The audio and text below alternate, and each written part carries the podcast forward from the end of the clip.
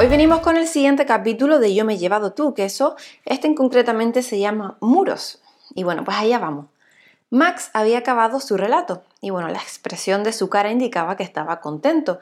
No quería nada de Seth, no quería su aprobación, no buscaba una reacción específica. Gracias por compartir tu historia conmigo, dijo Seth. El tuyo es un viaje extraordinario, de verdad.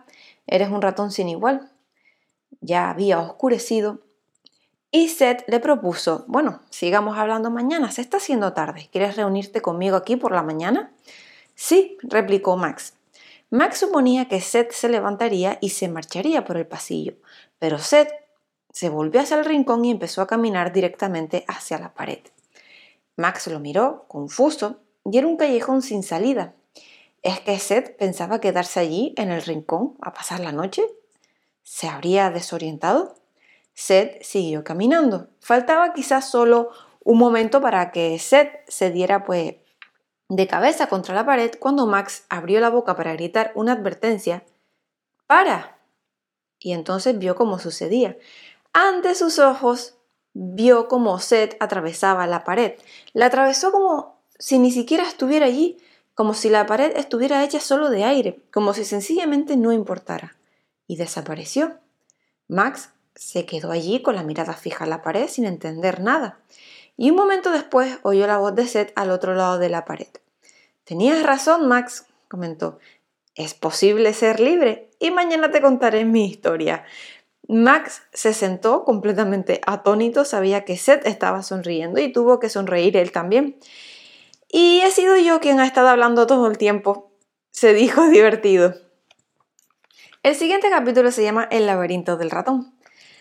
A la mañana siguiente, Max llegó temprano al lugar convenido para reunirse. No había dormido en toda la noche, pero se sentía más despierto y vivo que nunca. Se dio cuenta de que miraba hacia el largo pasillo esperando a Seth, y no pudo menos que echarse a reír. Cualquier otro ratón tendría que recorrer el pasillo para llegar aquí, pensó.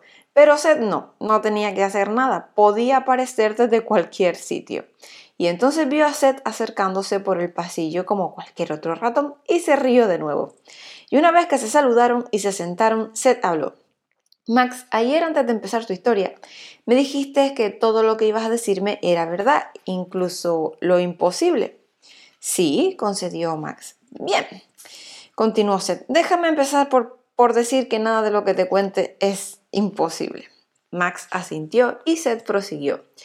¿Qué dirías si te asegurara que no había ninguna diferencia, ninguna en absoluto, entre lo que tú lograste cuando saliste del laberinto y lo que yo hice anoche?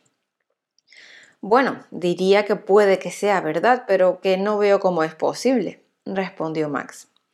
Max, ¿cómo saliste del laberinto? preguntó Seth.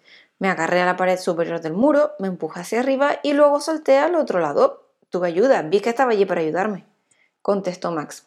Vale, todo eso es verdad, pero retrocede en tu historia. ¿Por qué eres el único ratón que ha salido del laberinto? ¿Por qué estaba Big allí para ayudarte a ti? ¿Cómo llegaste a ese momento de tu vida en que trataba de agarrarte a la parte de arriba de un muro? Max lo pensó un momento, luego respondió, era el único que trataba de salir. Entonces, ¿cuál es esencialmente la razón de lo que lo logra? Mi decisión, mi resolución, mi idea, la idea de que iba a escapar.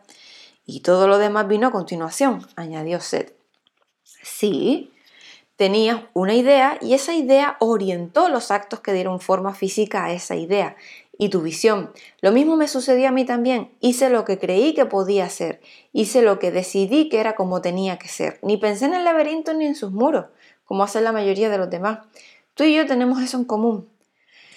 Pero hay una diferencia, replicó Max. Lo que yo hice era posible. Lo que tú hiciste físicamente o como sea, pues no, no, no, no es, desafía lo que sabemos. No se supone que sea así. Entonces no hay ninguna diferencia en absoluto, señaló Seth. No había ni un solo ratón en el laberinto que creyera posible que tú lograras lo que lograste. Trascendía sus ideas, pero no las tuyas. De acuerdo, pero con todo sigue habiendo una diferencia. Yo puedo explicarte cómo escapé del laberinto, lo he hecho, ¿Tú puedes explicarme o describirme cómo atravesaste la pared? Sí, puedo explicártelo, respondió Seth. Todo lo que pasa, todo lo que hacemos, es el producto de nuestros pensamientos. Considera mm, las búsquedas físicas si queremos alcanzar un trozo de queso, nuestros pensamientos le dicen a nuestro cuerpo que se mueva hacia el queso. Aunque la mente y el cuerpo no están conectados físicamente, el cuerpo reacciona porque la mente insiste en que es posible mover el cuerpo de una manera específica y coherente. Mira un ratón recién nacido y verás que esa convicción no es algo con lo que nacemos, sino algo que cultivamos por medio de una práctica y una reflexión sostenida. Lo mismo sucede con, con nuestras demás búsquedas, las que no son físicas. Si nos centramos en solucionar un problema, no hay conexión física entre la intención de alcanzar este objetivo, el esfuerzo mental que sigue y la solución final. Lo que nos permite ir al problema, al análisis y a la solución es la insistencia de la mente. Esto es lo que es preciso comprender, de lo que debemos darnos cuenta. Esta es la explicación para todo. O sea, no hay ninguna conectividad física en ningún sitio y todo se deriva a la insistencia de la mente. Max lo miraba atentamente sopesando las palabras y Seth continuó. No importa que tú creas o no que puedes atravesar las paredes, después de todo encontraste tu propia manera de escapar del laberinto, pero deberías darte cuenta de que el mismo proceso estaba en juego cuando fuiste más lejos que ningún otro ratón que hayas conocido nunca. Te negaste a aceptar lo que se daba por sentado, las reglas y las limitaciones que otros habían aceptado. Fuiste capaz de tener la idea y de desarrollar la convicción de que podías saber más y hacer mucho más. Así que pusiste manos a la obra para llevártelo a cabo. Yo hice lo mismo. Puse en tela de juicio lo que se daba por sentado, rompí las reglas, no hice caso de las limitaciones, me negué a creer que nada fuera un hecho dado. El resultado era inevitable, el laberinto dejó de existir.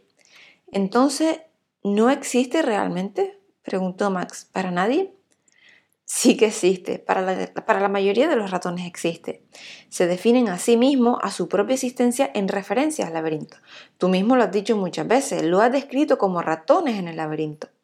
Esa afirmación no es falsa, pero es peligrosamente engañosa. ¿Pero cómo? preguntó Max. Seth sonrió. Verás, Max, el problema no es que el ratón esté en el laberinto, sino que el laberinto está en el ratón. Y el siguiente capítulo se llama Un ratón sin igual. Max y Seth llevaban sentados allí, juntos, en silencio, casi una hora. Ninguno de los dos tenía nada más que decir, ninguno de los dos tenía prisa por marcharse. Max estaba pensando, su mente trabajando para comprender, para captar lo que Seth acababa de explicarle. Sabía que pasaría mucho tiempo antes de que pudiera realizar o hacer que fuera real para él lo que estaba empezando a comprender. Pero la conversación lo había llenado de energía y era feliz. Seth también estaba pensando, pensaba en el, en el increíble ratón que estaba sentado frente a él, que había conseguido salir del laberinto y tomar el control de su mundo. Había aprendido algo de Max, algo que nunca antes le había interesado saber, pero que ahora lo sabía y lo encontraba divertido. Y había sido Max modificando el registro fuera del laberinto, el que colocaba aquí y allí aquel trozo fresco de queso que encontraba junto a la cama cada mañana. Y al cabo de un rato, los dos ratones se despidieron, se volverían a encontrar como amigos, cada uno seguiría su propio camino, pero se sentirían reforzados por su conocimiento del otro, por saber que en algún lugar del laberinto o fuera de él había un ratón distinto a los demás. El siguiente capítulo se llama Algunos ratones son grandes. Para Big era un día como otro cualquiera. Se despertó, se desperezó y empezó su carrera diaria. Corrió a toda velocidad por el laberinto siguiendo su camino habitual. Normalmente corría una hora y luego pasaba a ejercitar su fuerza. Cuando decidió trazar el camino que se seguiría durante sus carreras matinales, Vija había aplicado un único criterio. Quería sprintar a la máxima velocidad por el laberinto y no quería sufrir la incomodidad de tener que esquivar a grupos de otros ratones. Su camino recorría los pasillos menos atestados del laberinto. Pero ese día Vic observó que algo había cambiado.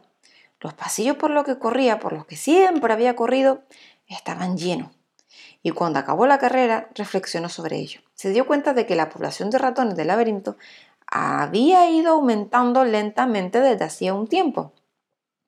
Lo había observado antes en algunas partes del laberinto, pero nunca había pensado mucho en ello, hasta hoy.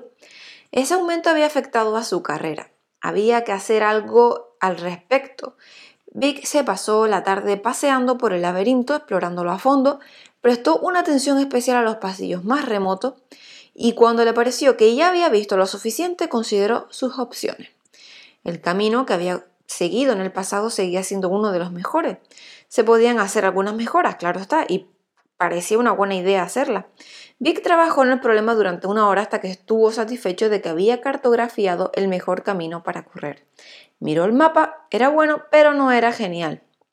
El camino trazado podía servir por un tiempo, pero incluso los pasillos más remotos no tardarían en llenarse. No quedarían atestados, pero sí que estarían lo bastante llenos como para obligarlo a ir más lento. Era inaceptable. Reflexionó sobre la situación, por primera vez en su vida se puso a pensar en el laberinto.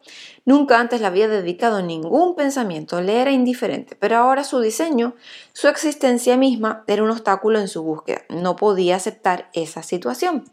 El laberinto era grande, pero no lo bastante grande. Y el laberinto era un modo de vida, pero no era su modo de vida. El laberinto era lo único que conocía, pero no era lo único que podía imaginar. Y la decisión estaba tomada. Era ya casi de noche.